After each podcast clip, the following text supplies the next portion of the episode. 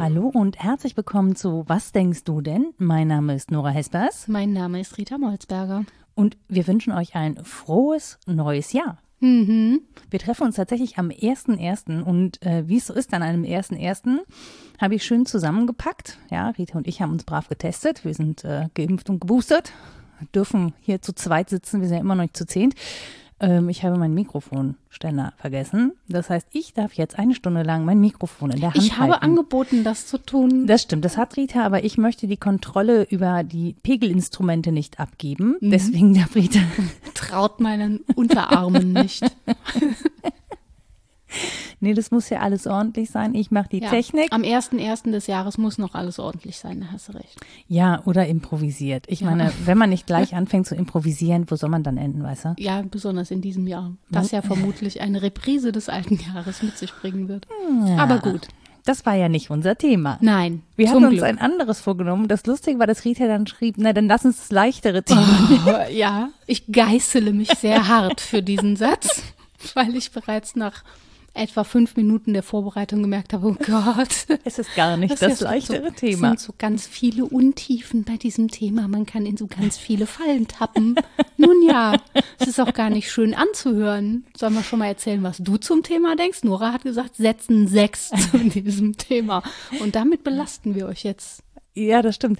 Ähm, nee, das Ding war, dass ich äh, ja das Thema schon ins Auge gefasst hatte, bevor es dieses Gespräch gab. Und das war am äh, 28. November 2021 veröffentlicht beim ZDF das Gespräch zwischen Richard David Brecht, ich würde mal Kaspar Friedrich sagen. Ist mir doch kein Name für. Für einen Hund, genau. Und Svenja Flasspöhler, ihrerseits ähm, Philosophin, Chefredakteurin des Philosophie-Magazins. Und die hat ein Buch veröffentlicht zu Sensibilität. Und dann ähm, hatte ich das Thema aber auch, und wir haben es ja auch hier schon ein paar Mal angesprochen, ne? irgendwie so. Ja, wir sind um dieses sein, Thema so rumgekreist. So, genau, sind wir so Ja. ein bisschen rumgekreist und dann hatte ich überlegt, das könnten wir eigentlich ja mal so thematisieren. Und dann fand ich aber, wir können es nicht thematisieren, ohne dieses Gespräch gesehen zu haben oder angehört zu haben. Mhm. Zumal ich so am Rande mitgekriegt habe, dass es darüber auch im Netz eine Debatte gab. Ja, die kenne ich nicht. Die müsstest du dann jetzt Bei kurz. Twitter. Ich habe sie auch nicht richtig verfolgt, weil ehrlich gesagt Ende November äh, war ich so drüber mit allem. Ich hatte so einen kompletten Informationsoverload und habe mir das Gespräch dann deswegen auch schon nicht angeguckt, ähm, weil das, was darüber geschrieben wurde oder das, was ich darüber mitbekommen habe, hat jetzt mich nicht dazu angeregt, das anzugucken, weil ich das Gefühl hatte, ich erfahre dort nichts Neues. Ach so, So war es dann auch. schlecht geteasert. Verstehe. Nee, gut, also gut geteasert. Ich danke meiner Bubble dafür, Ja, ja, dass okay. sie, Verstehe. danke meiner Bubble, auch geil, meiner Champagnerflasche. nee, ähm, so, und dann dachte ich, naja, komm, wir können aber nicht drüber reden, ohne dass wir uns das angeguckt haben. Und deswegen habe ich Rita den Link geschickt. Hausaufgabe. Ja, und Ja. ich habe mich wirklich vorbereitet. Ich hatte auch einen Zettel dabei, den ich aber auch nicht. Der liegt irgendwo rum, deswegen musste Rita den Witz machen, weil da habe ich nämlich draufgeschrieben, Thema verfehlt, Sätzen 6. Weil es geht in diesem Gespräch zwischen Brecht und Flasspöhler meiner Meinung nach nicht unbedingt um Sensibilität, sondern um ganz andere Themen. Und was ich daran so krass finde, gleich zu Beginn, ist, dass sie Themen aufwerfen wie ähm, Gendergerechtigkeit, Diskriminierung von Transpersonen, äh, Rassismus, die MeToo-Debatte. Und da geht es ja im eigentlichen Sinne erstmal nicht um Sensibilität, sondern um Menschenrechtsverletzungen, um die Verletzung von Grundrechten und damit um Gewalt. Wobei der Bogen ja in ihrem Buch gespannt ist und es schon diese These gibt, dass die Entwicklung der Menschenrechte mit Zunahme von Sensibilität zu tun hat. Und da, wo Raum ist, die Thesen ihres Buchs vorzustellen und zu diskutieren, ist es sicher auch äh, lohnend, eine Autorin zu hören über das, was sie geschrieben hat. Ist immer irgendwie lohnend, weil es nochmal die Perspektive ergänzt. Aber insgesamt hat dieses Gespräch so einen Gestus und eine Wendung an vielen Stellen genommen, wo ich mir gewünscht hätte, dann lieber nah am Buch als an den vermeintlich passenden gesellschaftlichen Zusammenhängen. Vielleicht zäumt das Gespräch auch das Pferd von hinten auf, das ja. weiß ich nicht, aber ich fand die, also die Verknüpfung direkt zu Beginn irgendwie sehr ungünstig, weil wir da eigentlich über etwas ganz anderes sprechen.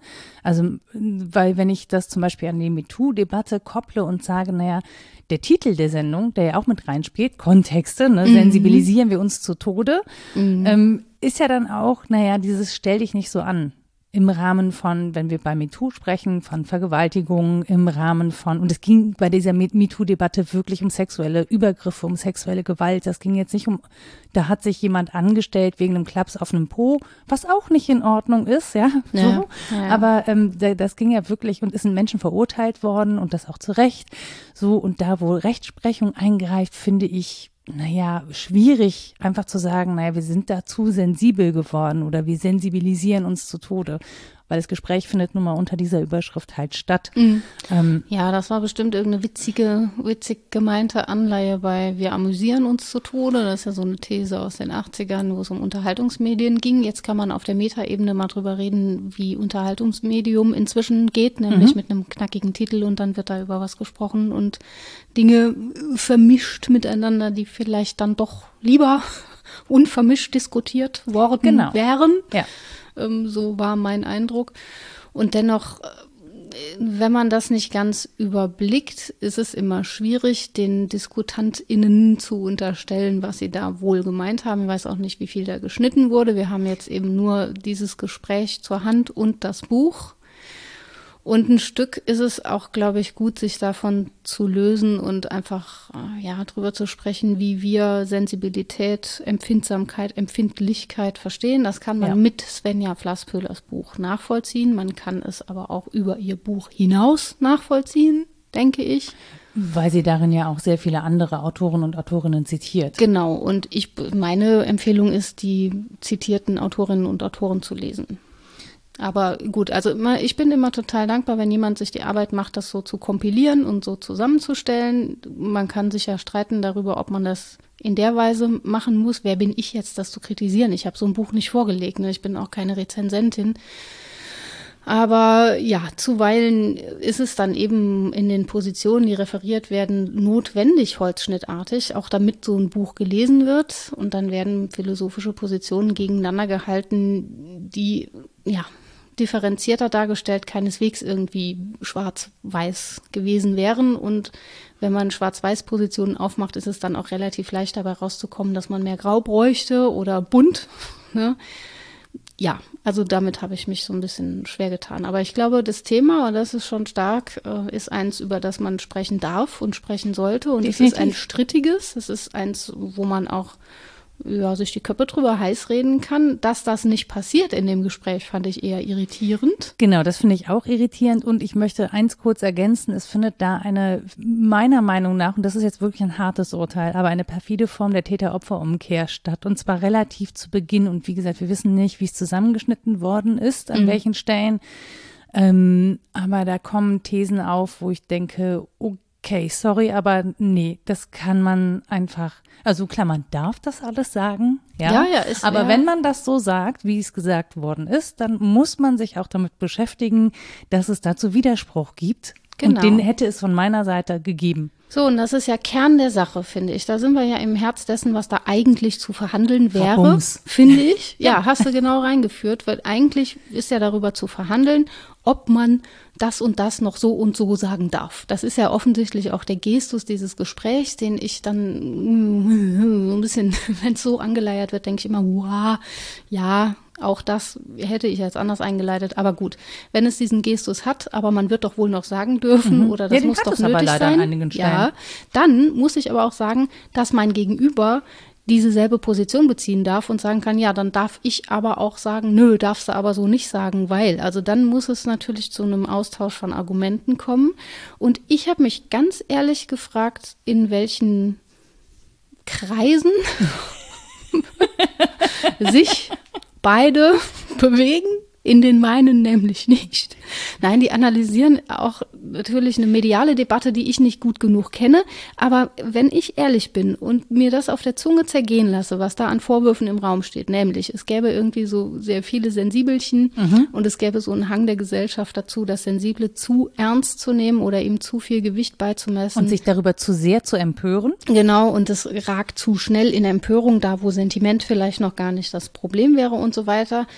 Ähm, und das dann zusammenzubringen mit den Debatten, die du eben genannt hast, mit den gesellschaftlichen, das unterstellt ja, dass diejenigen, die für sich einfordern, ähm, bitte in der richtigen Sprache angesprochen zu werden oder die darauf hinweisen, dass sie jahrhundertelang nicht berücksichtigt waren im Diskurs oder so, dass die sich so ein bisschen anstellen.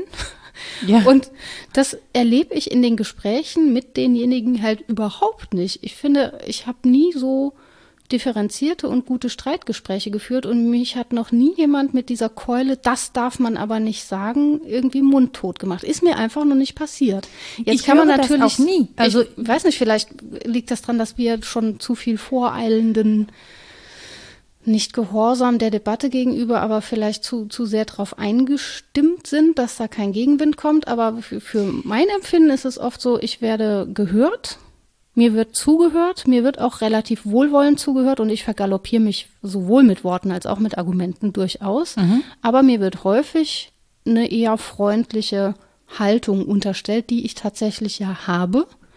Und auf Basis dieser gemeinsamen freundlichen Haltung kann man sich halt total gut streiten. Ja, aber es geht ja auch gar nicht um Streit und es geht ja auch gar nicht ums nicht sagen dürfen, sondern es geht um die Art des Widerspruchs. Und ja. was mir da halt zu kurz kommt, wir sind jetzt noch kurz bei dem Gespräch, wir öffnen das gleich auf eine andere ja.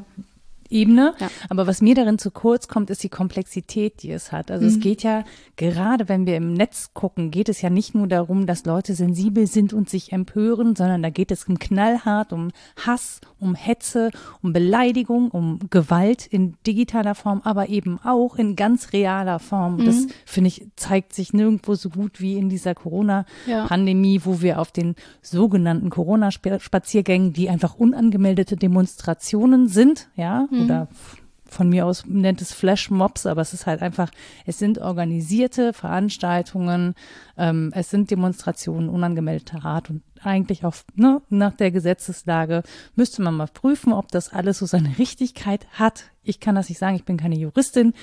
Ähm, auf jeden Fall da kommt es zu gewalttätigen Übergriffen. Mhm. Und das ist etwas, finde ich, anderes, als zu sagen, das darf man nicht mehr sagen ähm, oder ich bekomme Widerspruch für meine Thesen. Ja, aber das soll ja auch so sein. Und das hat ja nichts damit zu tun, ähm, dass jemand übersensibel reagieren würde, sondern dass an einer bestimmten Stelle gesagt wird, das ist nicht in Ordnung oder das ist auch nicht mehr in Ordnung. Mhm. Und da geht es auch nicht darum, irgendwelche Leute abzuhängen, sondern die Perspektive derer einzunehmen, die auch betroffen sind. Und aber auch zu erkennen, und das kommt mir in dem Gespräch wirklich zu kurz, dass wenn es Betroffene gibt, dann gibt es auf der anderen Seite auch Menschen, die Täterinnen oder Täter ja. sind, ohne dass sie ein Messer in der Hand haben, aber auch Worte wissen wir können verletzend ja. sein, können Gewalt ausüben. Und das wird irgendwie negiert. Also da wird halt von Betroffenen und Nicht-Betroffenen gesprochen. Und das hieß ja, nicht-Betroffene wären auch überhaupt nicht involviert in das Geschehen. Und ja. das ist ja nicht wahr, ja. sondern die Nicht-Betroffenen sind ja in aller Regel die, von denen Gewalt ausgeht oder Macht. Ja, so. Das finde ich auch ein bisschen unglücklich argumentiert, mindestens. Also zu sagen, äh, ich bin von Veganismus betroffen und andere sind von Veganismus nicht betroffen, ist natürlich, es klingt witzig, ist aber auch eine falsche Gegenüberstellung, das hört man ja schon. Oder zu sagen, äh, du bist von Rassismus betroffen, ich aber nicht. Ja, das war, das war in wirklich, welchem Sinne nicht? Das war der Moment, das war der Moment, an dem ich mir wirklich an den Kopf gefasst habe, ja. als Richard David Precht ein Ernstes meinte, es gäbe ja Feministinnen, die sich ähm, gegen die den Konsum von Milch richten. Vegane Feministinnen, es seien Frauen, die sich gegen den Konsum von Milch richten, wegen der Ausbeutung der weiblichen Kuh. Ähm, und da müsse er ja schon ein bisschen schmunzeln. Ich glaube, er hat gesagt, da Nein, müsse man Mann, könne, man könne oder, da könne darüber oder man könne es ernst nehmen und dann müsse man sich fragen, wie es dann, weiß ich nicht, genau, wie, wie sehr wir das ausdifferenzieren wollen und so. Ja. Die Frage ist ja berechtigt. Also wie wir in ein paar Jahren damit umgehen, ob wir uns diesen Grad ähm, an Singularität, das ist ja so ein Teil der Diagnose, dass das alles zu singulär wird und wir sozusagen nicht mehr mit einem groben Pinsel malen können, sondern mhm. alles so sehr fein nachzeichnen müssen und uns vereinzeln und zu sehr ins Individuelle gucken als auf ähm, Gruppengeschehnisse. Wie weit das Gesellschaft trägt und wo es sie hinträgt, ist ja eine berechtigte Frage. Wenn man diese Analyse teilt. Also wenn man sagt, das ist so. Und ähm, mit Reckwitz, den Flasspöhler zitiert, hat man eigentlich ein gut argumentiertes Buch, Gesellschaft der Singularitäten, um auf diese Problemstellung zu gucken. Kannst Jetzt du mir kurz sagen, wer Reckwitz ist? Andreas ist Reckwitz ist ein äh, Soziologe, den haben wir auch schon häufiger zitiert. Und ja, das äh, mit, den, mit den Singularitäten. Das heißt nicht, dass ich mich These. daran erinnere. Das macht auch nichts. Ähm, das aber zusammenzubringen ähm, mit Empfindlichkeit ist zumindest, es ist eine These und die kann man ja prüfen. Mhm. Also zu sagen, das hängt eng zusammen damit, dass wir uns bewusst geworden sind unserer eigenen Innerlichkeit und der Innerlichkeit anderer. Das ist ja wirklich ein historisch gewachsenes Phänomen. Das wird es in dieser Weise so nicht gegeben haben, noch vor einigen Jahrhunderten. Das also zumindest für Europa gilt, dass das auch mit den ähm, literarischen Zusammenhängen eng verquickt ist, dass wir zum Beispiel den Briefroman kennen, dass irgendwann Menschen anfangen, sich in die Haut anderer versetzen zu wollen oder deren Innenleben überhaupt begreifen zu wollen, dass daraus auch eine andere Form von Rücksichtnahme folgt als die, naja, man muss halt zusammenleben, aber eigentlich gilt das Recht der stärkeren Person, ähm, ist auch klar. Aber das zusammenzubinden und zu sagen, und damit kaufen wir uns ein, dass wir uns alle total vereinzeln, weil wir so gefühlig sind, weil wir dazu sentimental sozusagen mhm. auch sind. Das ist eine These, die stark ist und die an vielen Stellen, glaube ich, gut argumentiert ist, aber es knirscht an einigen Stellen dann auch im Gebälk, wenn man es zu einfach macht. Ja, das ist halt, also ne, an der, es wird halt immer so, naja, so ein bisschen populistisch mhm. argumentiert, auch so von den Beispielen, die da angebracht werden. Und mir ist, mir persönlich ist dieses Gespräch viel zu undifferenziert und zu schablonenartig, ähm, zu eng in einigen Teilen von der Sichtweise her, ne, wer, wer wird denn eigentlich betrachtet und von wem gehen denn da zum Beispiel Machtverhältnisse aus? Mhm. Das findet überhaupt nicht statt in der ganzen Debatte. Ähm, und das, das finde ich halt schwierig. Und was ich mich gefragt habe, ist, ähm, kommen wir überhaupt weiter oder bringt es uns weiter, wenn wir in der Form auf Sensibilität gucken? Also mhm. Ähm, weil, und ich meine, das bringt sie ja, also das bringt zumindest Flasspöhler zwischendurch an. Wir haben ja dieser Sensitivität oder Sensibilität ja auch ähm, einiges zu verdanken. Ja. Und ich finde, weil ich nämlich gerade auch schon gesagt habe, Sensitivität und Sensibilität, mhm. weil die so eng beieinander hängen und ich weiß, dass du eine Definition hast. Ja, ich habe. Was so, müssen wir da auseinanderhalten? Also, ich bin brav und zitiere auch, wie Frau Flasspüller das schön rausgearbeitet hat und habe darüber hinaus dann noch so ein bisschen links und rechts geguckt. Es ist folgendermaßen. Zu unterscheiden ist vor allen Dingen Empfindsamkeit und Empfindlichkeit. Mhm. So. Und nach ihrer Lesart, finde das hat was für sich, könnte man sagen, Empfindsamkeit ist das Aktive. Das ist so eine Leistung. Empfindsam zu sein ist genau das, was ich eben sagte. Das haben wir aus der Literatur gelernt. Da geht es äh, darum, sich Gefühlen hinzugeben. Es geht aber auch äh, darum, Moralität gegenüber der Fühllosigkeit in Stellung zu bringen. Also zu sagen, äh, das ist gefühllos, das reine Vernünfteln. Wir brauchen dem gegenüber auch Empfindsamkeit mhm. und zwar eine aktive Empfindsamkeit. Äh, die kann man in der Natur aufsuchen mit Rousseau, die kann man im Spiel aufsuchen äh, mit Schiller und so weiter. Also da gibt es dann Positionen, die das vertreten. Insgesamt geht es da äh, um die Fähigkeit seelischer Anteilnahme, würde ich sagen. Empathie im Prinzip. Ja, deswegen. wir hatten ja auch schon mal was über Empathie. Ja, ne? ja wenn ich, jetzt sage ich das Böse, das ist auch, ich fühle mich immer so schlecht, andere abzuurteilen, die tolle Bücher schreiben, weil ich schreibe diese tollen Bücher nicht und so, aber ich finde halt, man kann dann eher Breithaupt lesen, den wir schon mal hier hatten, mhm. über die dunklen Seiten der Empathie. Da erinnere man, ich mich dran. Das ist eine sehr differenzierte Darstellung. Mhm. So. Okay, aber darüber hinaus waren wir jetzt bei Empfindsamkeit und das liest äh, Svenja Flasspöhler als den aktiven Part und wie gesagt, da könnte ich durchaus mitgehen. So, und Empfindlichkeit dem gegenüber wird gelesen als das eher passive, also das, was uns widerfährt, die Fähigkeit zur Reizaufnahme, das ist erstmal auch rein biologisch, wie sind wir mit Sinnen ausgestattet, um Reize verarbeiten und aufnehmen zu können. Das heißt aber auch bezüglich unseres Gefühlslebens, dass es da um Erregbarkeit und dann eben auch um Verletzlichkeit mhm. geht. Also wenn wir fragen, wie empfindlich ist jemand, ist die Frage auch, wie leicht ist der reizbar. Mhm. Und da macht sie ja im Gespräch auch schon deutlich, und das, auch das finde ich absolut ähm, legitim. Reizbar heißt latent auch immer aggressiv. Mhm. Also das finde ich eigentlich den spannenderen Zusammenhang, wie innerhalb der Empfindlichkeit so eine Spannung und ein Paradoxon herrscht, dass ich einerseits empfänglich bin für Reiz, mich das andererseits aber aggressiv macht. Also dass es Empfindliche nicht heißt, dass ich gleichzeitig mh, hm, dadurch empfindsamer würde, mhm. sondern ich werde vielleicht im Gegenteil empfindungsloser dadurch oder zumindest nicht freundlicher. Das wäre meine Lesart. Ich glaube, es geht viel um Freundlichkeit oder Unfreundlichkeit. Mhm. Aber ähm, sie spricht dann halt wörtlich von einer äh, betroffenen Perspektive, die man sich damit einhandelt und von Dünnhäutigkeit und äh, Reizbarkeit und ja, ihre These ist, dass man diese betroffenen Perspektive vermitteln muss mit der nicht betroffenen Perspektive. Und mhm. das ist das Problem, was du eben genannt hast, glaube ich. Dass zum einen damit nicht der ganzen inneren Tragweite dieses Paradoxons Rechnung getragen ist, sondern das ist noch sehr viel differenzierter und sehr viel spannender. Also wie ich durch die Einsicht darin, dass andere auch schmerzempfindlich und vulnerabel sind, auch Lust empfinden kann, das wird auch kurz im Buch thematisiert, in diesem Gespräch aber nicht, das ist das eine. Und man muss sich dann natürlich fragen, wer sind denn diese Nicht-Betroffenen? Wovon sind die nicht betroffen? Mhm. Sind die nicht von Dünnhäutigkeit betroffen? Sind die nicht von Reizbarkeit betroffen?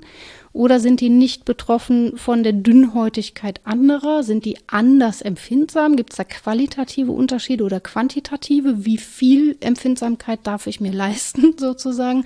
Und das finde ich die äh, sehr viel spannenderen Fragen eigentlich als zu sagen, ja, sind wir vielleicht alle viel zu dünnhäutig und trauen uns deswegen jetzt nicht mehr ordentlich miteinander zu sprechen. Ich finde es halt interessant, dass wir in einer gemeinsamen Welt, in der wir leben und in der Menschen ja Betroffene sind. Ja. Auf der anderen Seite von Nicht-Betroffenen gesprochen wird, aber dann sozusagen die aus der Situation herausgehoben werden. Die werden sozusagen als Nicht-Betroffene aus nicht mehr Teil der Situation, sondern die mit der Außenperspektive was ja insofern interessant ist, möchte ich es mal nennen, ähm, weil sie ja ein Zutun haben zu dieser betroffenen Perspektive. Ja, also ja. jemand ist ja nicht betroffen aus dem Nichts heraus, sondern aus der Interaktion heraus. Ja. Und dieser Zusammenhang der Interaktion wird aufgelöst. Also durch die Begrifflichkeit gibt es eben Betroffene und Nicht-Betroffene. Das heißt, es gibt welche, die können von außen drauf gucken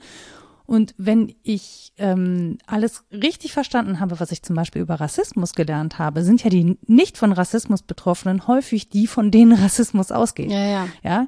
Das heißt, deren Perspektive ist ja häufig, aber wieso, das war doch nicht so gemeint. So, genau. Ich bin ja kein Rassist. Ja, und genau da finde ich, müssen wir über Haltung sprechen, über Kontext sprechen, über auch Historizität unserer gewachsenen Standpunkte und nicht darüber, wie empfindlich jemand ist. Das ist an der Stelle einfach nicht das Thema, wäre mein Eindruck. Genau. Wobei sie sich ja, das muss man jetzt äh, auch deutlich sagen, genau mit dem Problem auseinandersetzt, das du eben genannt hast und sagt, warum darf äh, mein Roman oder darf der Roman einer ähm, schwarzen Frau, warum muss der ins Deutsche übersetzt werden, auch von einer schwarzen Frau? Warum darf ich als alter weißer Mann das nicht übersetzen? Darf. Das, also ich mache hier Airquotes, ne? das finde ich auch immer so. Ja nicht dieses, hat niemand hat jemals gesagt, richtig. dass das nicht darf. Entschuldigung. Also warum soll das falsch sein? Und sie wehrt sich ja dagegen und sagt, dann ziehen wir, sie nennt das ontologische Einfühlungsgrenzen. Wenn wir sagen, du kannst dich in mich gar nicht einfühlen, weil du nicht betroffen bist. Das seien ähm, Grenzen, die wir gar nicht ziehen sollten. Und da bin ich nicht so sicher, wen wir fragen sollten, welche Grenze zu ziehen sei. Ob wir dann nicht lieber die Individuen fragen. Finde ich tatsächlich auch, weil natürlich kann man das nicht pauschal sagen, ja. sondern es kommt wirklich da auf die Kontexte an. Es kommt darauf an, zum Teil auch auf Erfahrungen, die wir gemacht ja. haben. Und wenn man sich aber jetzt mal anguckt, von wo nach wo übersetzt werden soll, nämlich aus dem Amerikanischen ins Deutsche, wenn wir uns mal angucken, wo hier die Rassismusdebatte ist ja. Dass sie ungefähr 20 bis 30 Jahre hinter der in den USA hinterher Ja, und ja auch sowieso nochmal ganz andere Kontexte hat. Also Eben, so. Und dass, äh, dass wir sozusagen jetzt gerade am Anfang stehen einer öffentlichen, keiner wissenschaftlichen. Die Wissenschaft ist dem ja häufig vorgelagert und dann gelangt es aber ja nicht in die Öffentlichkeit. Also wenn wir über Kolonialismus reden, dann ist es etwas, das jetzt so langsam in der Öffentlichkeit anguckt kommt und wenn man sich das überlegt, dass das wirklich echt lange gedauert hat, Ja. ähm, dann ist das schon echt so ein bisschen bedauerlich. und sich dann dem gegenüber irgendwie mal so eine Karte anguckt. Welche Länder waren eigentlich noch nicht besetzt von England auf der Welt? ja, auch Zum Beispiel. Stelle, es tut mir leid, Also- wenn ich so lache, es ist nur dann deswegen. Nee, es ist ja wirklich so zynisch, dass einmal. Ja. Aber ich finde auch dieses Lachen, ne, das ist ein sehr gutes Beispiel. Es ist mir bei diesem Gespräch und beim Nachverfolgen der Argumente und beim Überlegen, was ich dazu sagen kann, häufig schwierig geworden. Und jetzt kann man daraus natürlich machen, ach, mir geht's genau wie denen. Ich traue mich ja gar nicht mehr, das und das zu sagen und dann wird das schwierig und so. Und diese kleinen Momente stelle ich an mir fest, dass ich Angst habe, mich irgendwie unbeliebt zu machen. Man will ja geliebt und anerkannt werden mit dem, was man sagt. Alles unschön, ne? Man versucht sich richtig zu positionieren, nichts Unliebsames zu sagen. Aber was ja auch häufig fehlt, ist, und jetzt bitte nicht falsch verstehen, ich will nicht irgendwie lachend über die Shoah sprechen, aber Humor im Sinne von einer liebevollen Haltung untereinander, wenn man spricht, macht vieles sehr viel leichter aussprechbar. Und da wäre schon ein Punkt in der Debatte, über den ich auch lieber reden würde als über Empfindlichkeit, über falsche Ernsthaftigkeit wenn sie falsch ist, also wo sie so tut, als würde sie eine Sache verteidigen mit totaler Ernsthaftigkeit und in Wirklichkeit geht es um ganz andere Debatten. So, da muss ich kotzen. Das ist bigott, ja. Dann ist mir lieber, man ähm, trifft sich auf eine Weise, man weiß, ich werde verletzen, es wird mir auch wehtun, es wird schwierig werden, aber ich erkenne dich als Person an, du erkennst mich als Person an. Und wir können im besten Fall drüber lachen, dass wir so in den Netzen unserer Sprache zappeln. Wenn uns das gelingt, wenn wir in einer entsprechend privilegierten Position sind und nicht wirklich verletzt, wenn es uns nicht schwer gemacht wird, überhaupt zueinander zu kommen, dann gibt es eine Ebene, auf der wir miteinander äh, sprechen können. Und da fehlt mir wirklich häufig eher sowas wie Freundlichkeit, Güte, Humor, Akzeptanz. Und wenn das da ist, dann habe ich nicht das Gefühl, dass Empfindlichkeit das Problem ist. Wirklich nicht. Genau, aber ich finde, dann kommt es auch darauf an, wer miteinander spricht. Ja, und in, dieser, ja. in diesem Gespräch wird halt sehr viel über Menschen Ja. gesprochen, ja, denen eine Empfindlichkeit oder eine Unterstellt auch, wird. Genau, Ja. Überempfindlichkeit. Also ne, Ja. die Empfindlichkeit an sich, finde ich, ist noch nicht das Problem. Ich finde auch, dass irgendwie diese Empfindlichkeit sehr negativ wegkommt. Ja, ja. Das ist so diese beleidigte Leberwurst-Attitüde, die da immer so mit Ja, ja. drin steckt. Dünnhäutig. Genau, du Das wird ja noch dazu mit dem Weiblichen assoziiert. Notabene. Richtig. genau. Und ähm, aber auch mal zu reflektieren, ob diese Empfindlichkeit nicht vielleicht auch angebracht ist. Ja. ja also eben dieses dicke Fell abzustreifen, dass Ja. man sich aus Gründen zugelegt hat, ne? Wo man mal überlegt, wo kommen die Leute denn her? Ich glaube, wir haben auch keine keine synchrone Empfindlichkeit Nee. und auch keine synchrone Empfindsamkeit in der Gesellschaft. Plus, ich finde das, und das kommt mir auch zu negativ weg, ich finde, dass ähm, wir glücklicherweise in einer Zeit leben, in der wir genau darüber sprechen können, in der es uns insgesamt als Gesellschaft so gut geht, dass wir diese Themen anfassen können. Und es ist ja auch wichtig, meiner Meinung nach, diese Themen anzufassen. Irgendwas hupt hier, oder? Es piept oder so, ne? Ja. Whatever. Wenn ihr das gehört habt, es waren weder Rita noch Akustisch ich. sensibel. Wir wissen nicht, wer es sonst war. Nein. Ähm, nee, aber dass das nicht synchron ist und dass wir das des und dass es deswegen immer zu Spannungen kommt, Mhm. ja, und dass jetzt aber eine Zeit ist, darüber zu reden und dass das ja auch wirklich gut ist. Es geht ja nicht nur um empfindlich und Empfindsamkeit, es geht ja vor allen Dingen, und das ist ja der Kern des Ganzen, es geht ja um Macht. Es Ja. geht in aller Regel um Macht, um strukturelle Machtverteilung. Ähm, und in diesem Gespräch kommt es so rüber, als sei das sozusagen eine Ausrede, die man hätte, ja, dass man sich immer auf die Strukturen beruft, die schuld seien. Aber wenn man sich die Debatten anguckt, dann steht das ja wissenschaftlich sehr gut untersucht da. Ja, Diese Strukturen auch schon sind eine Weile. Genau, diese Strukturen sind vorhanden. Das finde ich übrigens erschreckend, wenn man in so ähm, in, in ältere Tagesschauen guckt, ne, was da so diskutiert worden ja, ja. ist oder sich dann auch mal mit diesen so 80er, 60er, 20er Jahre Feminismus beschäftigt und so denkt, ach du Scheiße, ja, die waren, wir waren alle schon mal so klug und wir haben es dann einfach wieder vergessen. Ja. Das ist schon so ein bisschen bitter auch. Ja, angesichts dessen gelassen zu bleiben, fällt schwer. Es ist sicher ja. angeraten zu sagen, oh, diese Frage, Gereizt. wie ist es dann in 20 Jahren? Genau. Der neue Film mit Jacques Boubou. Jetzt müssen wir auch noch Badesalz in die Literaturliste auf. Finde ich super. Ich nehme Badesalz. Wobei auch Badesalz kann man jetzt nicht mehr unvoreingenommen und nee, unkritisch rezipieren. Ja. Weil das, ja, das ist halt Humor der 90er. Ja. Und ich finde gut, dass wir das überwunden haben. Ja. So. Aber ja. ich glaube, über gereizt das Darüber geht. dürfen wir und über das Tamagotchi davon. Ich glaube, über Technik darf man fröhlich lachen, ohne dann irgendwie einen Knoten im Kopf zu kriegen. Also was Flasspöhler ja macht, ist das als Errungenschaft durchaus zu loben. Das, das stimmt. Passiert das im, Buch Gespräch. passiert das. Das ist ein großer Gewinn, das zu können. Es ist nur falsch, die Ambivalenzen zu übersehen und sich zu sehr auf die eine Seite zu schlagen und die andere zu übersehen. Und ich weiß nicht, ob diese Gegenüberstellung und dieser Dualismus der Debatte gut tut. Das meine Vermutung ist, das ist ein bisschen zu hart in Oppositionen gedacht. Also äh, zu sagen, da ist auf der einen Seite Sensibilisierung und auf der anderen Seite Disziplinierung und die gehören aber eigentlich zusammen. Ja, ja, ja, ja, klar. Oder auf der einen Seite ist Singularität und auf der anderen ist äh, Pluralität und Gesellschaft und auch das gehört zusammen. Dann sind wir so, ja, ja. Ich, ja, das habe ich, hm. genau, das macht sie im Gespräch tatsächlich auch. Und dann denke ich auch, ja, aber mir fehlt dann irgendwie noch so ein, so ein Schritt weiter eigentlich. Man müsste dann halt sehr genau, glaube ich, reinzoomen sozusagen und deutlich machen, wo das Problem liegt. Das Problem liegt nicht in der Unterscheidung dieser Dualität. Es gibt diese Dualitäten, es gibt diese Begriffe, die man sicher auch gegeneinander in Stellung bringen kann, wenn man das möchte. Aber was sie an aktuellen Problemen, ich mache jetzt wieder äh, Anführungszeichen, Tüdelchen. genau, ähm, aufwerfen, ist nicht unbedingt in diesen Kategorien gut verhandelt.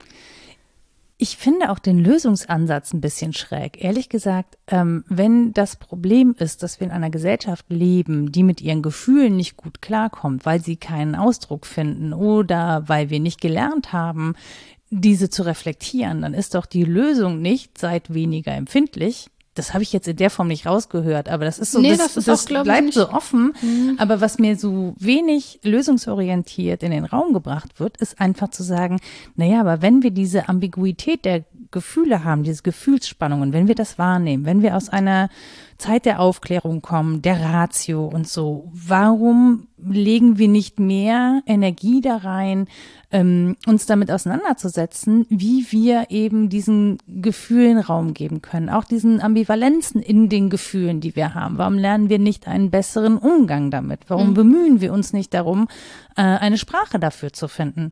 Und ich finde, das ist ja genau das, was ja eigentlich passiert, wenn Menschen sagen, sorry, ähm, wir heben jetzt hier mal die Hand und möchten bitte eine gesellschaftliche Debatte über Diskriminierung, über Rassismus, ja. über sexuelle Gewalt haben.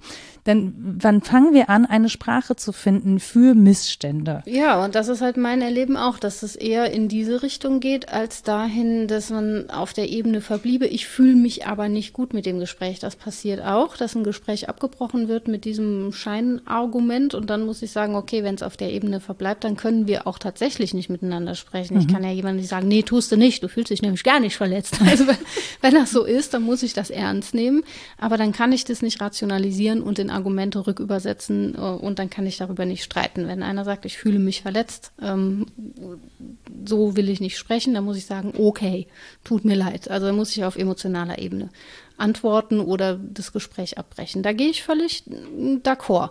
Wenn das so ist, aber ich erlebe das gar nicht so oft, wie gesagt, dass diese Position da verharren würde, dass man sagen würde, ich fühle mich aber verletzt und deswegen will ich das Gespräch nicht, sondern es ist eher so, wie du es schilderst.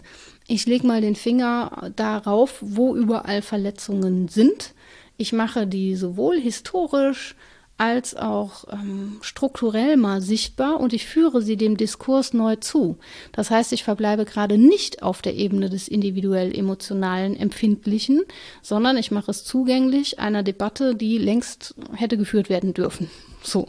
Und für die wir kein Vokabular hatten. Jetzt habe ich Flasspülers These auch noch ein bisschen anders verstanden, weil sie ja sagt, aus dem, was sie an Empfindlichkeiten so beobachtet, folgert sie, es gäbe ein problematisches neues Begehren nach Eindeutigkeit, weil diese mhm. ganzen Ambivalenzen und Pluralitäten so schlecht ausgehalten werden.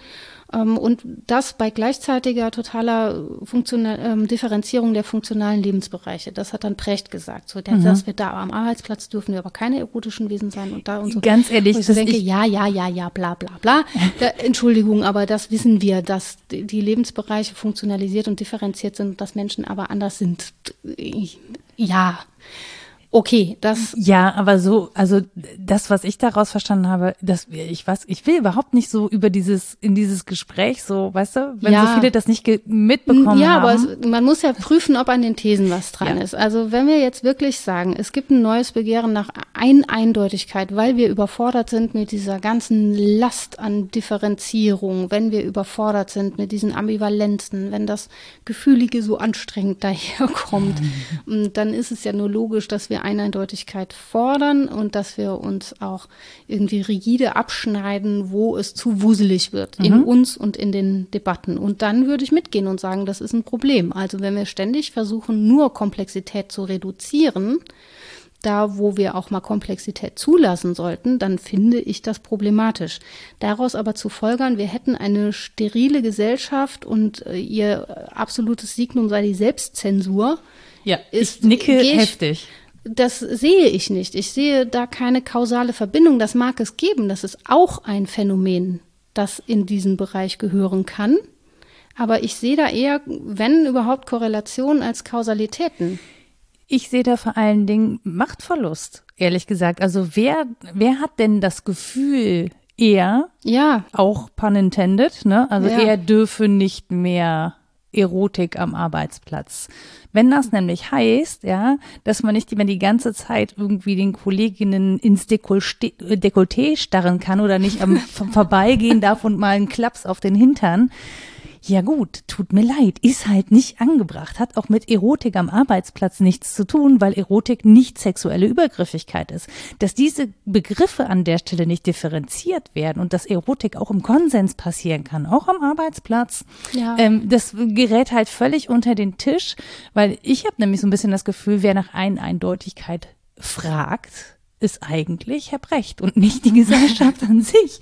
Also da nimmt, nimmt sich jemand sozusagen als Pars pro Toto und sagt, ja. naja, ich habe das, ich fühle mich, eigentlich ist es eine Selbstaussage, ich fühle mich unsicher, weil ich das Gefühl habe, ich kann mit meinem Selbstverständnis in dieser Welt nicht mehr unhinterfragt agieren. Mhm. Und da kann ich nur sagen, ja, ja, ist ganz sicher irgendwie provokant gefragt oder sich ironisch in eine Position versetzt, die andere haben könnten. Mag alles sein. Ich frage mich nur, genau wie du, wer diese Position tatsächlich vertritt. Ob die wirklich ähm, das Problem sind. Also Nee, ne? sind oder sie nicht. Sind sie nicht. Sie sind, also das ist eine Betroffenheitsperspektive tatsächlich von ja. denen, ähm, die gerade einen Machtverlust erleben und die daran erinnert werden, dass, ähm, dass andere Menschen auch ähm, Rechte haben. Ja, zumal das ja eben nicht Selbstzensur bedeutet. Das kann Nein. schon bedeuten, dass ich mich selbst anfange zu zensieren. Und dann muss ich das aber auch gar nicht schlecht erleben. Das mache ich an mir übrigens auch. Ich sage bestimmte Dinge nicht mehr, die mir vorher vielleicht durchgerutscht wären. Ich würde das aber nie Selbstzensur nennen. Das ich ist schon wieder so ein Begriff, bei dem ich grüne Pickel warum, kriege. Warum, warum ist es nicht Erkenntnisgewinn? Warum ja. ist es nicht Einsicht? Ja, Intelli ja. Intelligenz, Intelligere heißt ja Einsichtsfähigkeit, wenn ich ja. das richtig, ich wurde mir mal nahegelegt. Mal, ich kann mir auch mal was abschneiden abschneiden, ja, Zäsur. Ich kann, ich kann auch mal sagen, nee, das versage ich mir jetzt. Mein erster Impuls wäre sicher, das zu sagen. Ich sage es jetzt aber einfach mal nicht. Das kann ich aber auch aus Freundlichkeit machen oder weil es da nicht hingehört oder oder weil ich auch aus aus Empathie, weil ich eine andere Person genau, nicht verletzen möchte. Es gibt sehr gute Gründe und ich glaube eben, dass es auch gar nicht nötig ist, das an so vielen Stellen zu tun, wie immer behauptet wird. Sondern ich verstehe auch nicht, warum das schmerzhaft sein soll, ehrlich gesagt. Also warum soll es schmerzhaft sein, darauf zu verzichten, eine andere Person nicht zu beleidigen? Ja, so anstrengend, so diszipliniert durch die Welt zu gehen, während man so undiszipliniert viel besser Ich wollte gerade, ich wollte gerade was sagen, aber dann müssen müssen wir hier wieder piepsen. Das geht nicht. Hört doch einfach die Folge Urlaub in Bulgarien. Ja, genau. Sehr schön. Da haben wir über das Schimpfen gesprochen. Ja. Es kann halt gut sein, dass da, wo die Menschen sagen, ach, ich muss mich dauernd selbst zensieren und das darf man ja gar nicht mehr sagen und ich darf überhaupt nicht reden, wie ich eigentlich will. Das nehme ich auch ernst erstmal. Das ist ja auch eine Aussage, wo man dann sagen muss, okay, dann höre ich dir jetzt mal zu. Das ist ja wirklich auch was, was man als schmerzhaft erleben kann, dass man das Vokabular nicht mehr benutzen kann, was man mal benutzen ich dachte, durfte. Das zuhören. So, ja, das auch. Bis die Ohren bluten. Aber es geht mir ja nicht darum, den anderen irgendwie seine Standpunkte wegzunehmen oder sein Vokabular zu beschneiden, sondern mir geht es darum, dass wir nur diskursiv zueinander kommen, wenn wir gegenseitig Rücksichtnahme üben und unsere eigenen Standpunkte so diskursiv in Geltung bringen, dass sie diskutabel sind. Und das sind sie nicht, wenn ich eine beleidigte Leberwurst bin. Natürlich nicht, weder aus der einen noch aus der anderen Richtung. Dann kann ich nur sagen und den Raum verlassen. Und das geht aber auch nicht, wenn ich den anderen ständig durchbeleidige. Das geht nicht. Und ich finde, wir sind ja auch noch gar nicht an der Stelle. Ne? Nee, wir sind ja überhaupt gerade ja mal an der Stelle, wo irgendwie so Sachen aufbrechen, ne? wo Debatten wieder auch angestoßen werden. Das sind ja auch und das finde ich das Erschreckende, je mehr ich mich damit beschäftige, immer zu sehen, oh Gott, das sind keine neuen Debatten. Wir debattieren mhm. das zum hunderten, tausendsten Mal inzwischen in der Gesellschaft. Und dann gibt es immer so eine Phase, in der wird debattiert und dann wird, gibt es so eine Erprobungs- und Umsetzungsphase, habe ich das Gefühl. Mhm. Und dann äh, gibt es so eine Status Quo-Erhebung. Und dann kommt die nächste Runde. Das ist ein bisschen wie in der katholischen Kirche. Dann gründet man so einen Kreis und dann darf man so über Missbrauchsfälle mal reden und dann oh dürfen die Laien Jetzt mitreden. Jetzt habe ich schon wieder unpassend Nee, aber gedacht, nee, wusste, es ist nicht unpassend, weil es, nein, es ist aber wirklich, wenn man sich anguckt, ist es natürlich, sind da Opfer dabei und das ist überhaupt nicht zum Lachen. Aber ja. was da gemacht wird, ist ist lächerlich. also zynisch und lächerlich. Ja. Es ist ein lächerliches ähm, Einholen von Perspektiven, weil es dann an den Machtstrukturen bricht. Genau. Fertig aus. Egal wie sehr die Mehrheiten anderer Meinung sind, dann wird äh, von oben diktiert, nö, ist aber nicht so, Dankeschön, und dann ist Ende. Und da, wo das passiert, da habe ich massive Probleme. Also da, wo man Leuten sagt, so, mh, hm, dann führt mal schön die Debatte, wer wo irgendwie sich verletzt fühlt und hintenrum macht man mit den Machtstrukturen, die längst etabliert sind, einfach weiter. Da mhm. finde ich das auch schlimm, selbstverständlich. Aber ich glaube nicht, dass das der Kern unseres diskursiven gesellschaftlichen Problems ist. Ich möchte das auch nicht glauben, vielleicht auch so.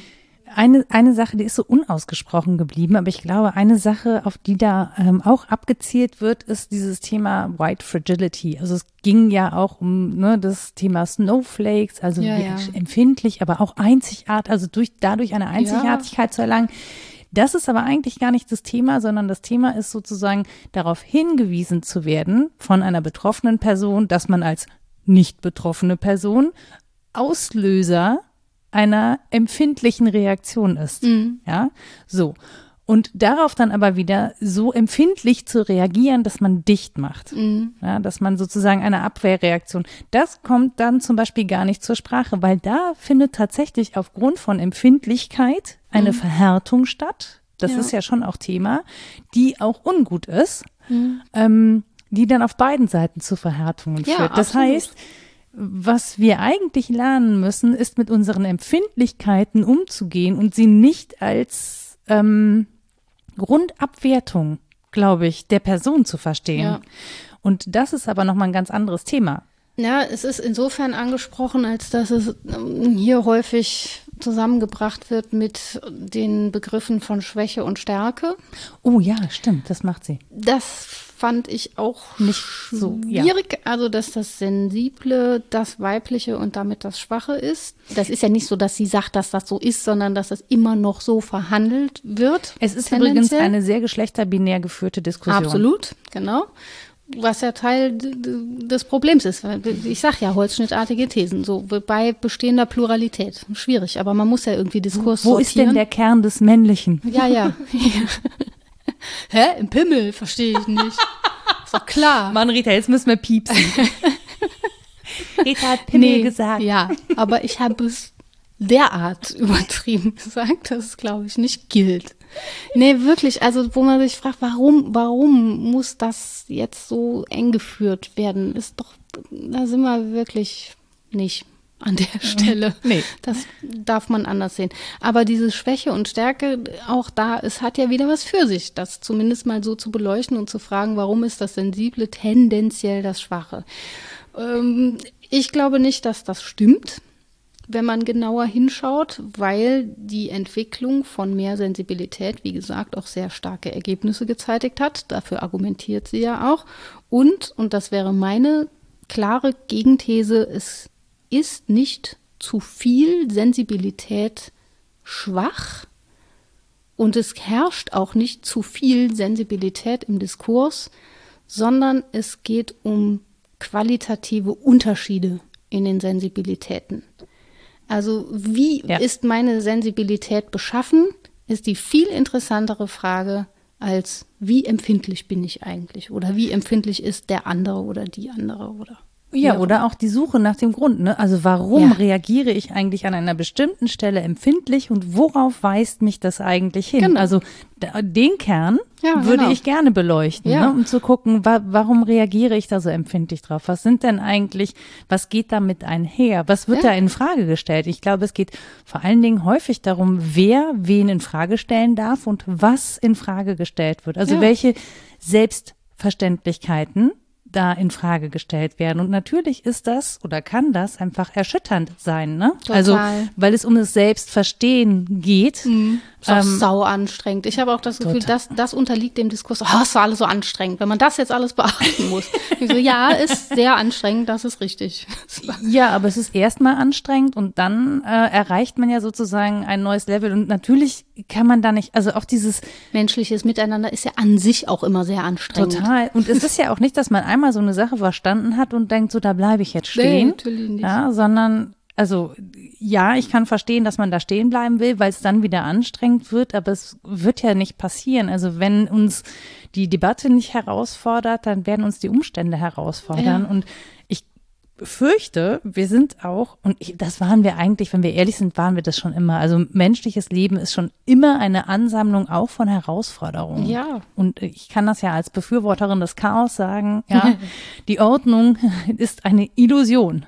Ja. Um uns rum ist Chaos und dann ist Ordnung natürlich etwas, das Sicherheit gibt und Halt und ist natürlich anstrengend, wenn das in Frage gestellt wird in unordentlichen Zeiten, mhm. wie zum Beispiel eine Pandemie, was ja lust, also absurd ist, ist, dass eine unordentliche Zeit so viel Ordnung mhm. und Struktur verlangt, mhm. um sie überstehen zu können. Aber gut.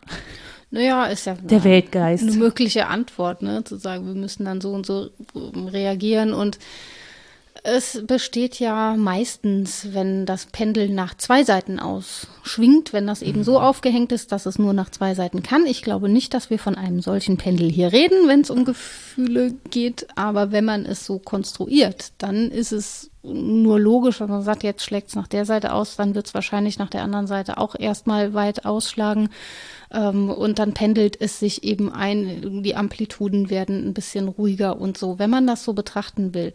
Ich denke halt nur, dass es die falsche Metapher ist. Also wenn mhm. wir sagen, es war dann vorher zu viel Stärke und zu viel Eineindeutigkeit und jetzt ist es zu viel Differenzierung und zu viel Empfindlichkeit. Mein Empfinden ist, dass das an der Sache nicht total vorbeigeht. Da ist schon vieles dran, was Ausschnitte unserer Gesellschaft beschreibt oder Ausschnitte unserer Probleme. Aber es bringt jetzt nicht auf den Punkt, womit wir es zu tun haben. Und mhm. das hat mich irritiert auch in der, in der Aufnahme, dass ähm, Menschen dazu, also sehr viel klügere Menschen als ich, haben irgendwie alle gesagt, so die trifft jetzt mal den Nagel auf den Kopf. Und genau das ist unser Problem. Und mit dem Buch mag das sein, aber mit der Debatte, so wie sie in den Medien geführt wird, nach meinem Empfinden eher nicht. Wir müssten drüber reden, wo unsere, wie du schon sagst, wo unsere Empfindlichkeiten liegen und warum sie da liegen, wie sehr wir uns davon betreffen lassen, was sich dann ändern soll auch. Das ist auch eine gute Frage. Ja, ich. definitiv. Und, und dann nicht nur, ja, mehr Resilienz natürlich, oder Brecht sagt mehr Gelassenheit, auch meinetwegen, ja, mhm. aber die kriegt man ja nicht. Das war das Einzige, so. wo ich zu, genau, das war das, wo ich zugestimmt habe, wo ich gesagt habe, ja, es wäre natürlich super, wenn wir die Diskurse gerne hitzig führen, danach aber wieder durchatmen. Ja. Also ich find, bin ja eine große Freundin des Diskutierens und Debattierens ja. und bin da auch leidenschaftlich und laut und äh, vertrete da heftig meine Standpunkte und bin da auch während der Debatte uneinsichtig. Die Einsicht kommt dann irgendwann später. Das ist bei mir auch so. Besonders wenn er mich kritisiert. Entschuldigung. Ja, nee, dann ist Feierabend. Das geht sowieso nicht. Klar.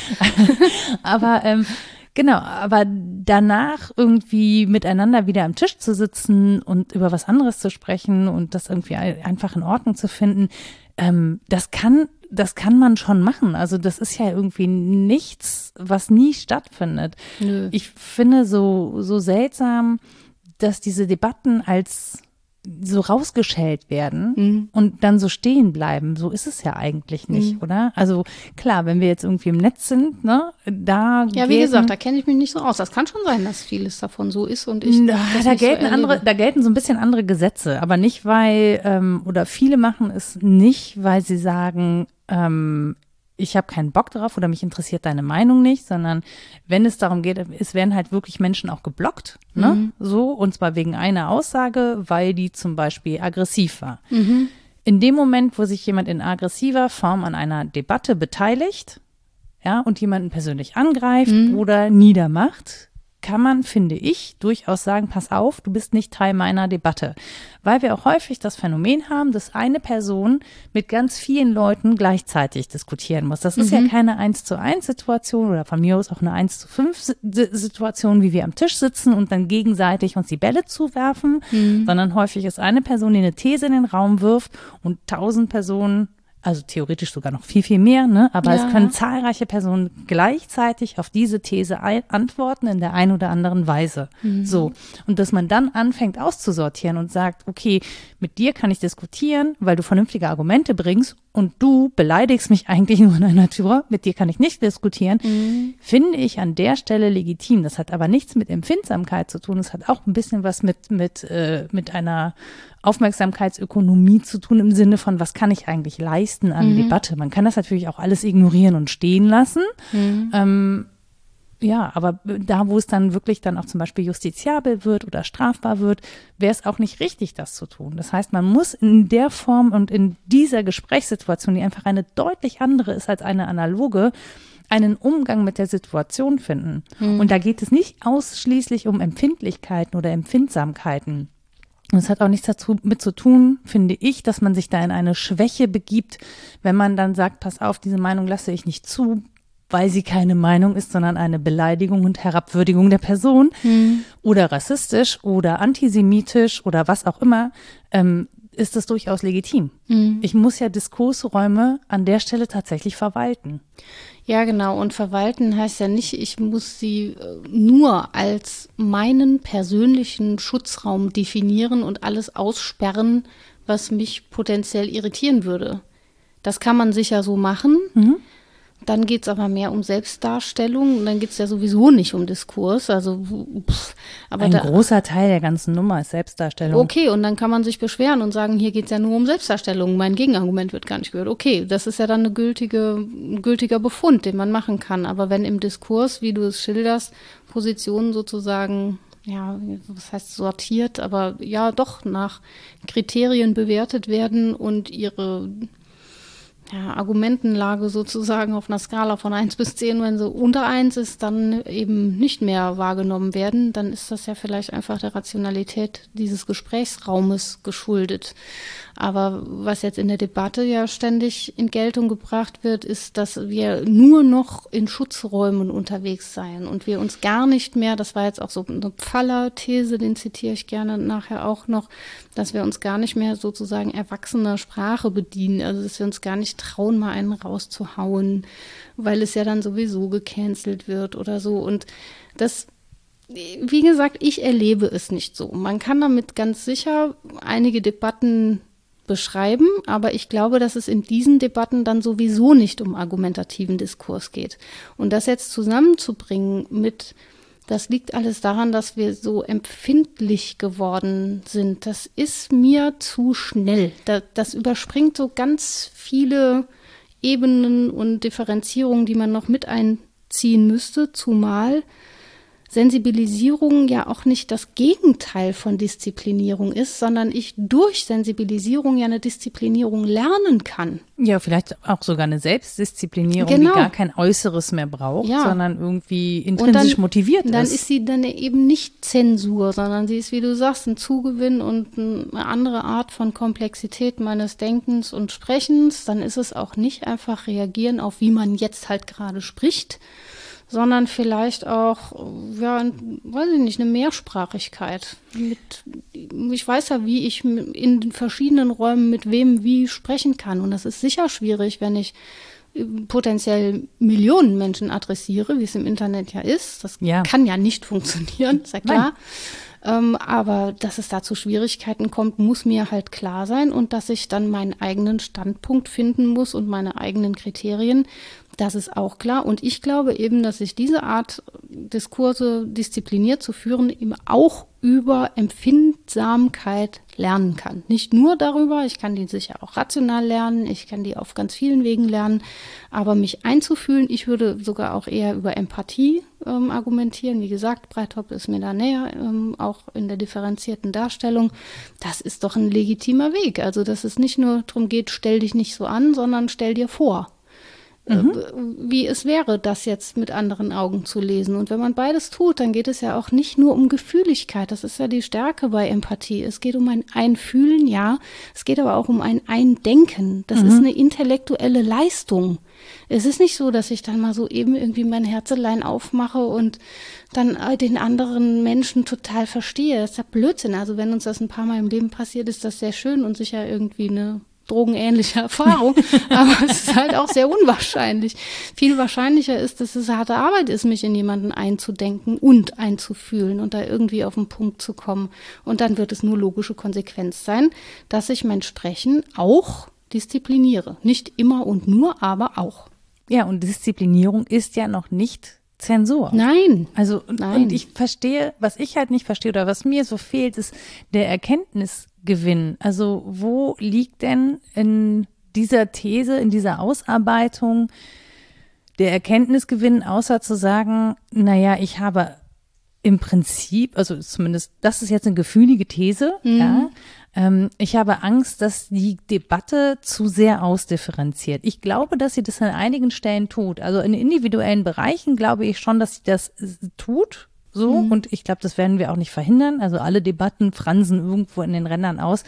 Aber ich glaube, im Kern sind wir wirklich noch, also gerade bei diesen Debatten um Rassismus, um ähm, Geschlechtergerechtigkeit, wir sind noch so an der Basis, dass mir sozusagen die Befürchtung viel zu weit geht und irgendwie schon zwölf Schritte voraus ist vor der eigentlichen Betrachtung des Phänomens. Ja. So. Ich, ich gehe an ganz vielen Stellen nicht so mit. Ich mache zum Beispiel nicht die Erfahrung, dass Menschen grundsätzlich mit Komplexität so rasend überfordert wären. Also natürlich mit einem zu viel von allem ja, aber nicht mit Komplexität. Es gibt ja auch sowas wie die Leichtigkeitslüge, dass alles so easy und in kleinen Häppchen sein müsste, stimmt ja nun auch nicht. Snackable Content, mein Lieblingswort. Ja, Blödsinn, stimmt gar nicht. Und Menschen sind auch nicht zu doof dafür, Nein. komplexen Fragen nachzugehen, gedanklich, egal welche Menschen übrigens.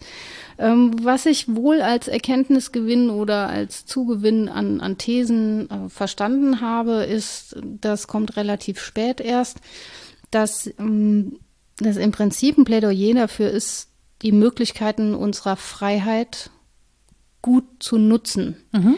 Und Flasspöhler macht daraus ähm, den Begriff der empathischen Energie, mhm. was ich dann wiederum irgendwie gut nachvollziehbar finde, wenn es um sowas geht wie ein Denken und ein Fühlen, dann ist das eine Form von Energie. Und sie sagt, es ist problematisch, dass wir das derzeit, das ist ihre These, hauptsächlich negativ nutzen, um Menschen zu blockieren, um zu sagen, mit dir spreche ich nicht, um zu sagen, du übersetzt dieses Buch nicht, ähm, mhm. du gehörst nicht hierhin und so weiter. Das ist eine Negativnutzung, also negare, verneinend, ganz klar nicht im Sinne von schlecht, sondern einfach abschneidend. Und sie würde es gerne positiv nutzen. Sie, sind, sie nennt das nach oben und nach unten, mhm. was ich auch ins Kleine mhm. und ins Große, da würde ich in anderes, die Schwäche und in die Stärke. Ja, würde ich ganz anderes Vokabular nutzen, ja. aber der These folgen zu sagen, ich, wir würden es gerne ponere setzen, positiv nutzen für die Möglichkeiten, die sich da auftun da würde ich absolut mitgehen. Nur, wie gesagt, ich denke, das passiert. Das denke ich nämlich auch, weil die Perspektive ist, es geht ähm, konkret um das Buch von ähm, Gorman hm. ne? und darum, dass es eben von schwarzen Autorinnen in Deutschland übersetzt werden soll. So. Und das ist ja erstmal eine Öffnung, ja.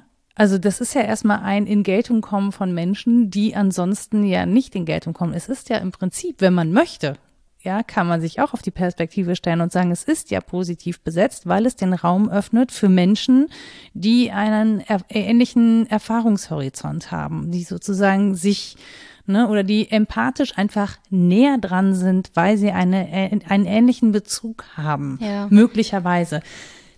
Das ja, und ich wehre mich halt gegen diese Formulierung darf oder darf genau. nicht. Wenn ich der Sprache mächtig bin und das übersetzen kann als weißer Mann, dann mache ich das. Meinetwegen, ja, wenn ich das, wenn ich das unbedingt machen möchte. Also Genau, und in dem Gespräch geht es mir tatsächlich auch zu sehr um, um Hautfarbe ja, sozusagen als äußeres Merkmal und eben nicht als soziales und historisches ja. Konstrukt. Das wird da also im Gespräch nicht thematisiert. Vielleicht sind sie sich darüber bewusst, aber ich sie hoffe, machen das nicht das kenntlich. Genau, aber es wird halt nicht kenntlich gemacht, dass sie sich darüber bewusst sind. Ja, und das, das ist, finde ich, so ein bisschen schwierig, weil es geht wirklich um das soziale Konstrukt dahinter. Und ich finde es, also gerade wenn wir nach Deutschland gucken, wo es wirklich noch sehr viel rassistische Diskriminierung gibt in den Arbeitsfeldern Medien. Ne? Das bricht ja auch, ja. und das merken wir auch, das bricht in den letzten ein, zwei, drei Jahren auf, wo sich wirklich sehr aktiv um Diversität bemüht wird.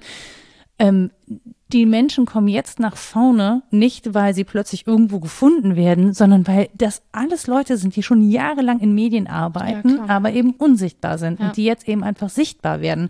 Ähm, und das für mich persönlich, und ich glaube, da reden wir nämlich über Perspektive, ähm, ist das eine positive Entwicklung.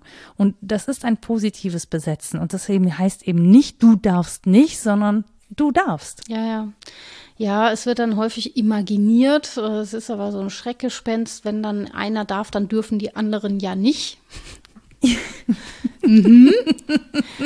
Auch dies darf man historisch kontextualisieren und sagen, selbst wenn das so ist, dann ist es jetzt so. Und dann ist es auch gar auf, nicht so schlimm. Auf, ja, auf eine Weise fährst du, also auf andere sicher nicht, aber, aber ich gehe ja nicht mit bei dieser Diagnose.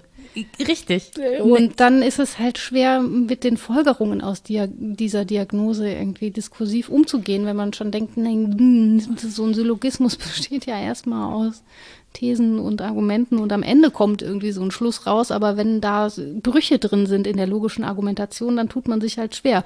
Und, und mir fehlt die Selbstreflexion an der Stelle, zu sagen, ich spreche aus, äh, ne, ich muss aber auch sagen, und das hätte man ja durchaus einfügen können, ich spreche aus der Perspektive ja. einer weißen Philosophin, westlich ja. geprägt, la la la la.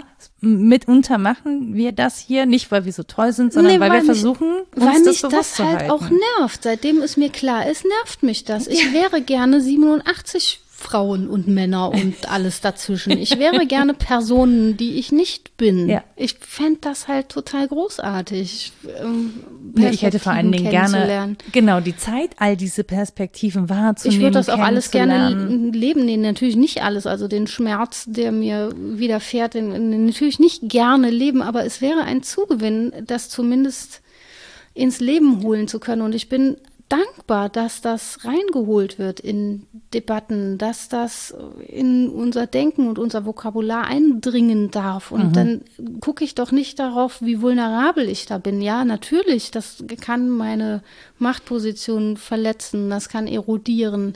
Das ist aber auch jetzt echt mal dran, dass das erodiert.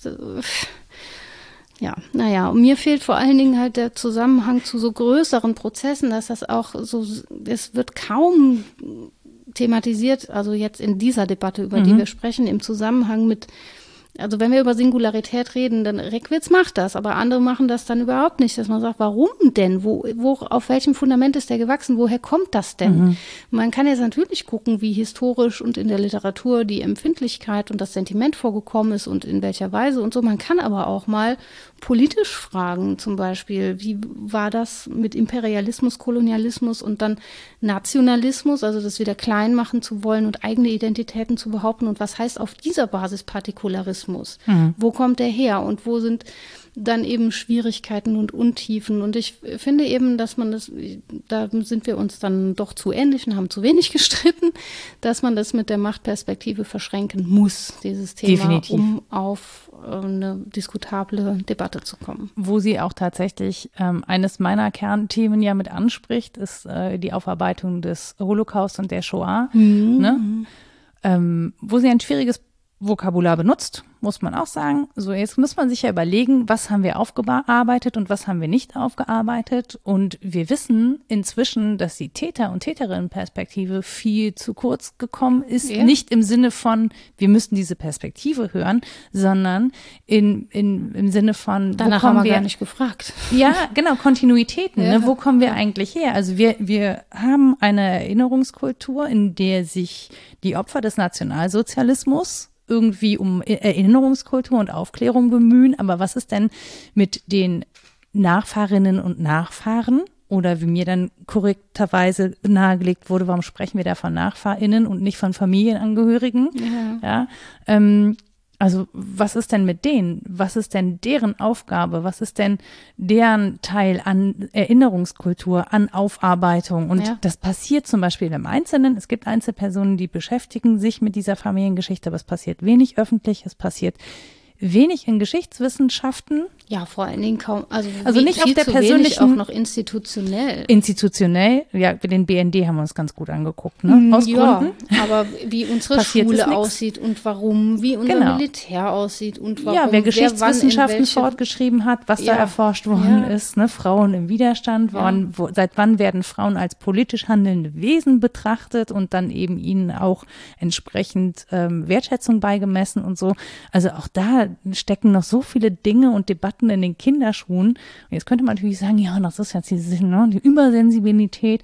Ähm, vielleicht ist es aber auch wirklich einfach notwendig, ja, mhm. da erstmal überhaupt eine Sensibilität für zu entwickeln und darauf gestoßen zu werden, dass da Lücken sind. Und jetzt kann man natürlich sagen, und auch das ist berechtigt, ne?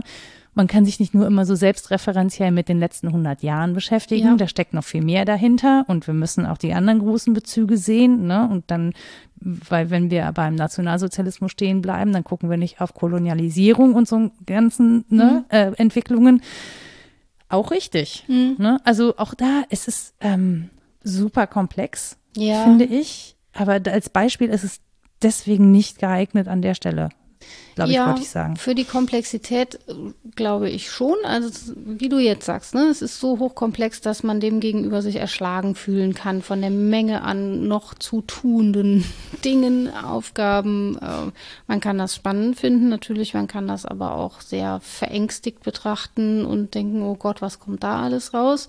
Habe ich viel Verständnis für auf persönlicher Ebene. Aber zum einen ist es wissenschaftlich einfach notwendig, dahin zu gucken, wo noch un, unaufgeklärt, nein, was heißt unaufgeklärt, wo noch Arbeit zu tun ist, wissenschaftliche Arbeit zu tun ist. Das ist ja häufig auch interessant. Ja, aber auch individuelle Arbeit. Auch individuelle, gesagt. klar. Ähm, das kommt in den Debatten dann zu wenig vor und das dann so auf die Fahne zu schreiben, ich kann mich dann aber gar nicht mehr richtig verhalten, wenn ich das alles weiß, das verstehe ich halt häufig nicht gut. Also das, das höre ich schon manchmal, ja, angesichts dieser großen Fülle und wenn man dann weiß, dass man äh, all diese Schwierigkeiten sozusagen schon mitgeerbt hat und wie soll man denn dann noch und so, und dann denke ich mir, ja, wie, wie machen? Also es geht ja trotzdem darum, einen Alltag zu leben, in dem ich moralische Entscheidungen treffe.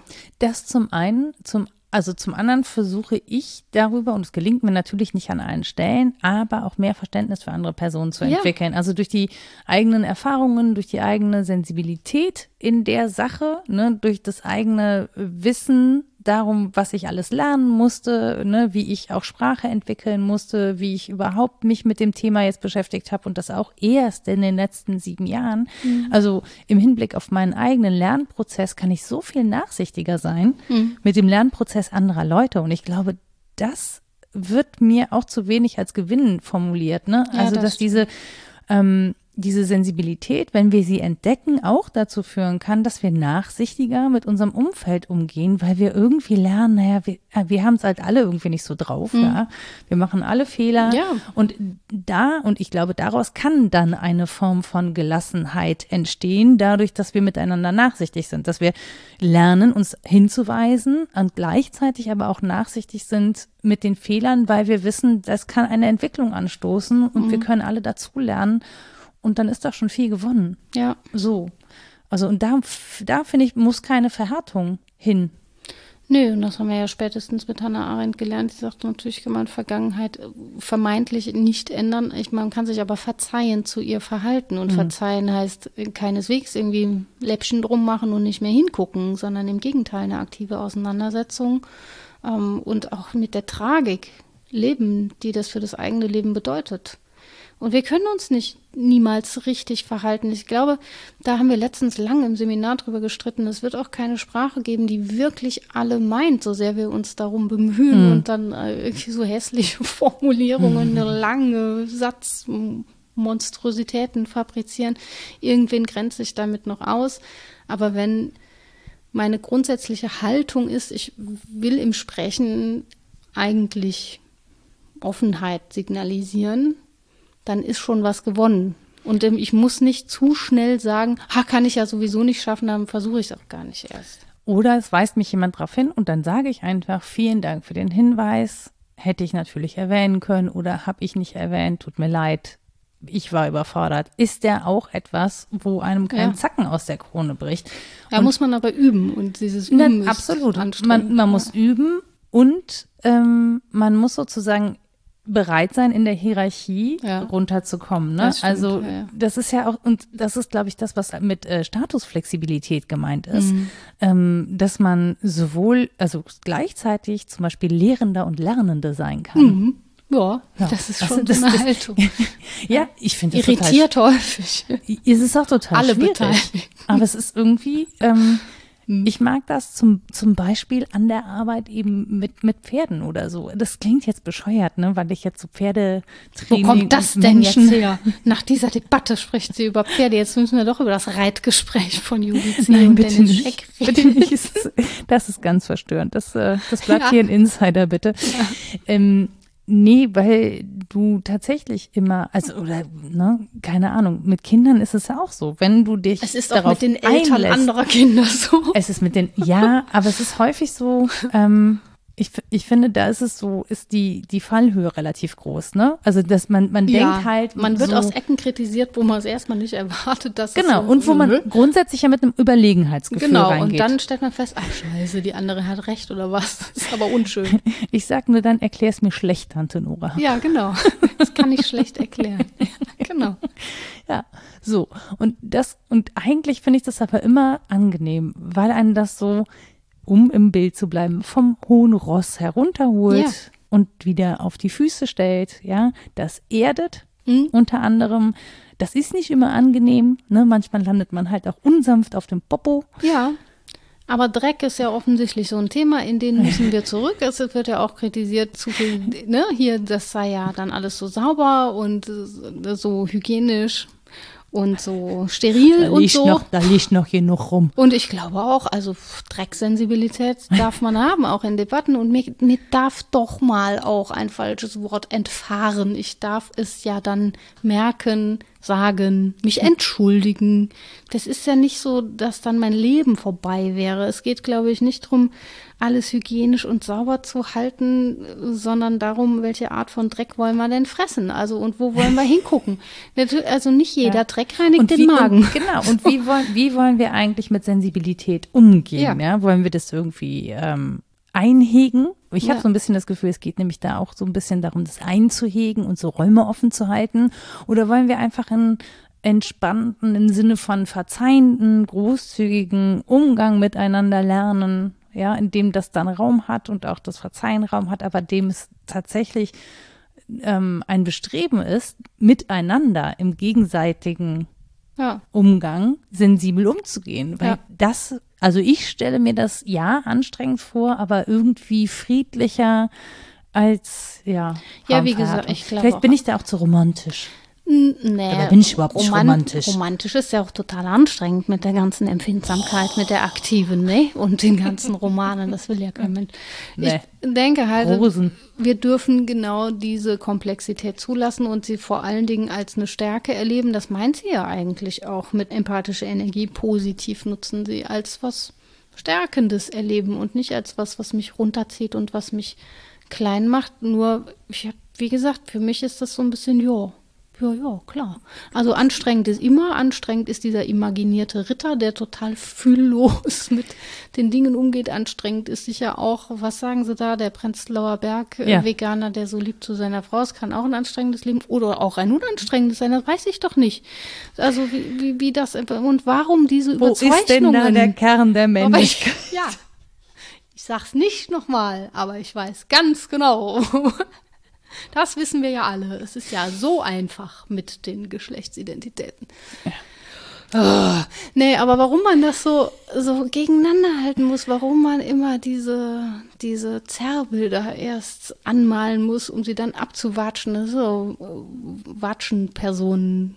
Philosophie stehe ich nicht drauf. Ja, das ist zum einen und warum man an der Stelle echt nicht die eigene Machtposition hinterfragt und so guckt, wer, wer, also dieses, Wozu denn? naja, es wird ja wirklich in einer Tour auch so gewertet und diese, diese ständige Wertung darin, die, ist- die empfinde ich als anstrengend, weil ich die Wertungen nicht teile. Und da äh, reden wir über Weltbilder und, und Wertvorstellungen und das hat aber für mich per se erstmal nichts mit der theoretischen Philosophie zu tun, die dem innewohnt Nein. und an der wir ja Nein. was finden können. Ja, haben wir ja getan, hoffe ich, im Diskurs Ja. was dran gefunden. Ja, ich hoffe, ich auch. Wie gesagt, ich bin ja, ähm, ich bin ja philosophisch immer noch die, die nur so vor sich hin labert. Das stimmt doch überhaupt nicht. Ich habe das nicht gelesen, aber ich habe es mir angehört und ähm, ja, das Ja. war das Ergebnis dessen. Ja, wir haben ja jetzt auch nicht das Buch referiert, wir haben schon sehr viel auf das Gespräch Ja. referiert. Das musst du dann brav verlinken, damit die Menschen das selber Ja. kontextualisieren Der- können. Und wie gesagt, man, Das war im Prinzip gerade ein Fazit, ne? Was ich glaube ja. Das haben wir getan. Wir haben aber auch auf die Begriffe geguckt und gesagt, warum ist Empfindsamkeit vielleicht nicht das gleiche wie Empfindlichkeit? Wo muss man es unterscheiden? Ähm, wo haben diese Thesen, dass es in der heutigen Gesellschaft maßgeblich um ein zu viel an Empfindlichkeit ginge, vielleicht was für sich? Wo sind aber auch Stellen, wo wir uns mehr Differenzierung wünschen dürften? Ich wäre zum Beispiel unbedingt dabei, das eher qualitativ als quantitativ anzugehen und dann auch nicht dual, sondern gerne auch an der Stelle eher plural, auch wenn es anstrengend ist. Und wir haben, glaube ich, viel über Haltung gesprochen, die vielleicht sogar interessanter ist und über Kontext, der das Ganze eben auch nochmal neu rahmt und dann in einem etwas äh, freundlicheren Licht erscheinen lässt und andere Phänomene beschreibbar macht als die, die dann jetzt konkret in diesem medialen Gespräch angesprochen wurden. Genau, das einfach auch noch unter einer wirklich unglücklichen Überschrift steht. Also Ja, die diese auch Kontextualisierung finde ich irgendwie. Ja, aber das wird häufig so, Jetzt ah, geil, und eine. Anleihe. Ja, ich werte dauernd. Klar. Das leiste ich mir auch. Ich glaube auch, dass es darum geht, den eigenen Standpunkt zu behaupten und ihn kritikabel zu halten. Ja, Also eine definitiv. Entsagung meiner Standpunkte, das schaffe ich nicht. Ich ja, ich ja auch nicht, ohnehin, aber gut, so ist es halt.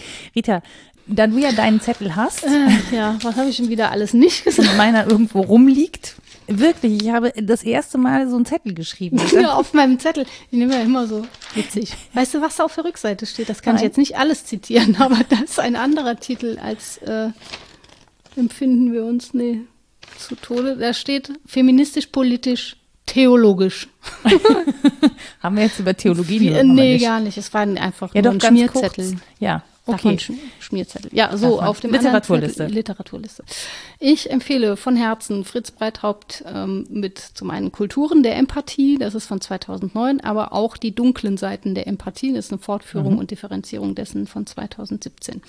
Dann darf ich fröhlich Svenja Flasspöhler sensibel über moderne Empfindlichkeit und die Grenzen des Zumutbaren empfehlen, aber vor allen Dingen empfehlen auch das zu lesen, was sie dazu gelesen hat und vielleicht selber drüber nachzudenken. Ähm, Im Kern der Sache ist unter anderem Norbert Elias über den Prozess der Zivilisation. Da kommen diese historischen Anleihen her. Äh, es gibt noch ja drei andere, die hatte ich mit drin, die gehören aber zum Themenkomplex, den wir vielleicht dann noch mal wann anders Sehr gerne. besser Hau raus. Was ist das nächste ja, Thema? Nee, lieber nicht. da reden wir dann mal drüber. Ich nenne die jetzt nicht. Nee. Das ist mal ein Cliffhanger. Ich glaube, das ist Und- der erste Cliffhanger. Meinst du? Es wird sehr langweilig beim nächsten Mal. Okay.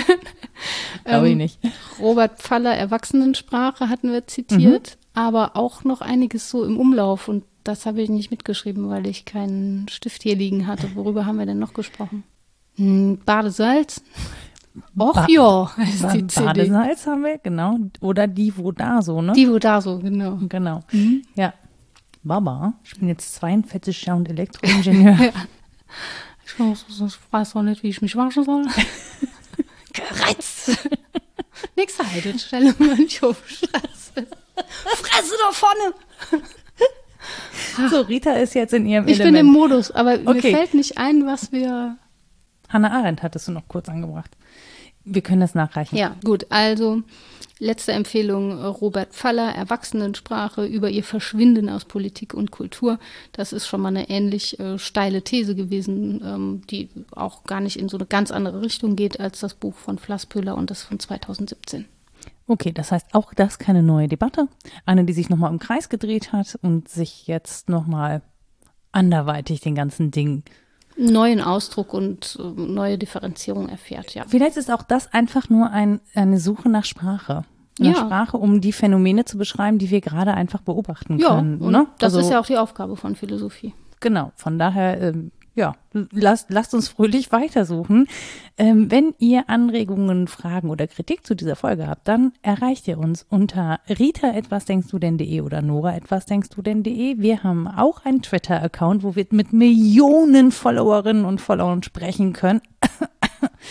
es sind nicht ganz so viele. At wddd Podcast. Wir haben eine Website www.wasdenkstdu denn.de. Wir haben eine inzwischen wirklich schlecht gepflegte Facebook-Seite. Wollen wir die mal abschalten? Das können wir machen. Möchte, also wenn jemand von euch darauf besteht, dass wir da noch sind, dann sagt uns gerne Bescheid. Ansonsten äh, habt ihr auch zahlreiche andere Möglichkeiten, uns zu erreichen. Ähm, es ist tatsächlich so, ich schaffe es nicht mehr, alle Accounts zu pflegen und den meisten Austausch habe ich gefühlt inzwischen mit euch über Twitter, weil da einfach ganz viele Menschen sind, die Podcasts hören. Und ähm, genau, sagt uns gerne Bescheid.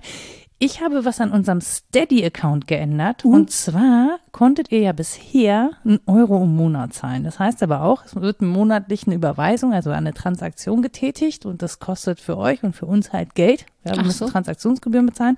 Deswegen habt ihr jetzt die Möglichkeit, weil mich jemand freundlicherweise darauf hingewiesen hat, nicht ein Monatsabo abzuschließen, sondern ein Jahresabo. Das dann auch für einen Euro. Ne? Das heißt, ihr würdet uns im Vorschuss sozusagen 12 Euro für ein Jahr zahlen. Wenn ihr da Lust drauf hättet, ihr könnt es umändern, ihr müsst es aber nicht tun. Ähm, und auch der Hinweis, ne, checkt eure Abos. Das macht man so am Anfang des Jahres Genau. immer ganz gut. Alles raus, was man nicht braucht. Auch wir. Ja, Ja, definitiv. Ne? Also wir möchten natürlich nicht, dass ihr für irgendwas zahlt, was ihr vielleicht gar nicht mehr konsumiert. Wobei, wenn ihr uns nicht mehr Dann hört, hören sie es auch nicht. dann hört ihr es auch nicht mehr. Tja, schade Hm. Schokolade. Nein, aber wir zahlen damit unser Podcast zu Hause. Also wir ne, zahlen den Webspace, den wir nutzen, um die Folge hochzuladen, um euch eine Website zur Verfügung zu stellen ähm, und ab und zu nochmal ein bisschen Equipment anzuschaffen. Also von daher, es ist bei uns gut aufgehoben. Ähm, und wir freuen uns natürlich über die Anerkennung und wir möchten es einfach für euch und für uns ein bisschen leichter machen in diesen ganzen Trans Transaktionen, weil das ja inzwischen auch Gebühren kostet. So, ne, also bei eurer Bank, bei unserer und so. Deswegen, ja, das habe ich äh, verändert zum neuen Jahr. Öfter mal was Neues, ne? Man muss ja mit der Okay. Zeit gehen. Ja? Genau. Und ansonsten so. an der Stelle übrigens vielen, vielen, vielen Dank an alle, die das in den vergangenen Jahren, kann man jetzt schon sagen, äh, schon getan haben. Denn wir gehen jetzt in unser fünftes Jahr, Rita. Echt jetzt? 2017 haben wir angefangen. Und jetzt ist dieses 2022 und die erste Folge kam im Februar. Oh, voll krass, ne? Danke, dass ihr mit uns altert. Wir machen doch hier Gehirngymnastik. Ich hoffe noch auf die Segnungen des Alters, aber bisher ist es mehr so ein Niedergang. Hirnbindungsdehnungsübungen. Ah ja, okay. Auch, auch ein schöner Podcast hier. Vielleicht ändern wir das um, dann tauchen wir im Alphabet Du wolltest früher doch auf. einen mit A. Ja, aber, aber kann man Aber, aber, aber. So, wir brechen das an der Stelle ab. Das führt ja zu nichts mehr und bringt auch keinen weiteren Erkenntnisgewinn.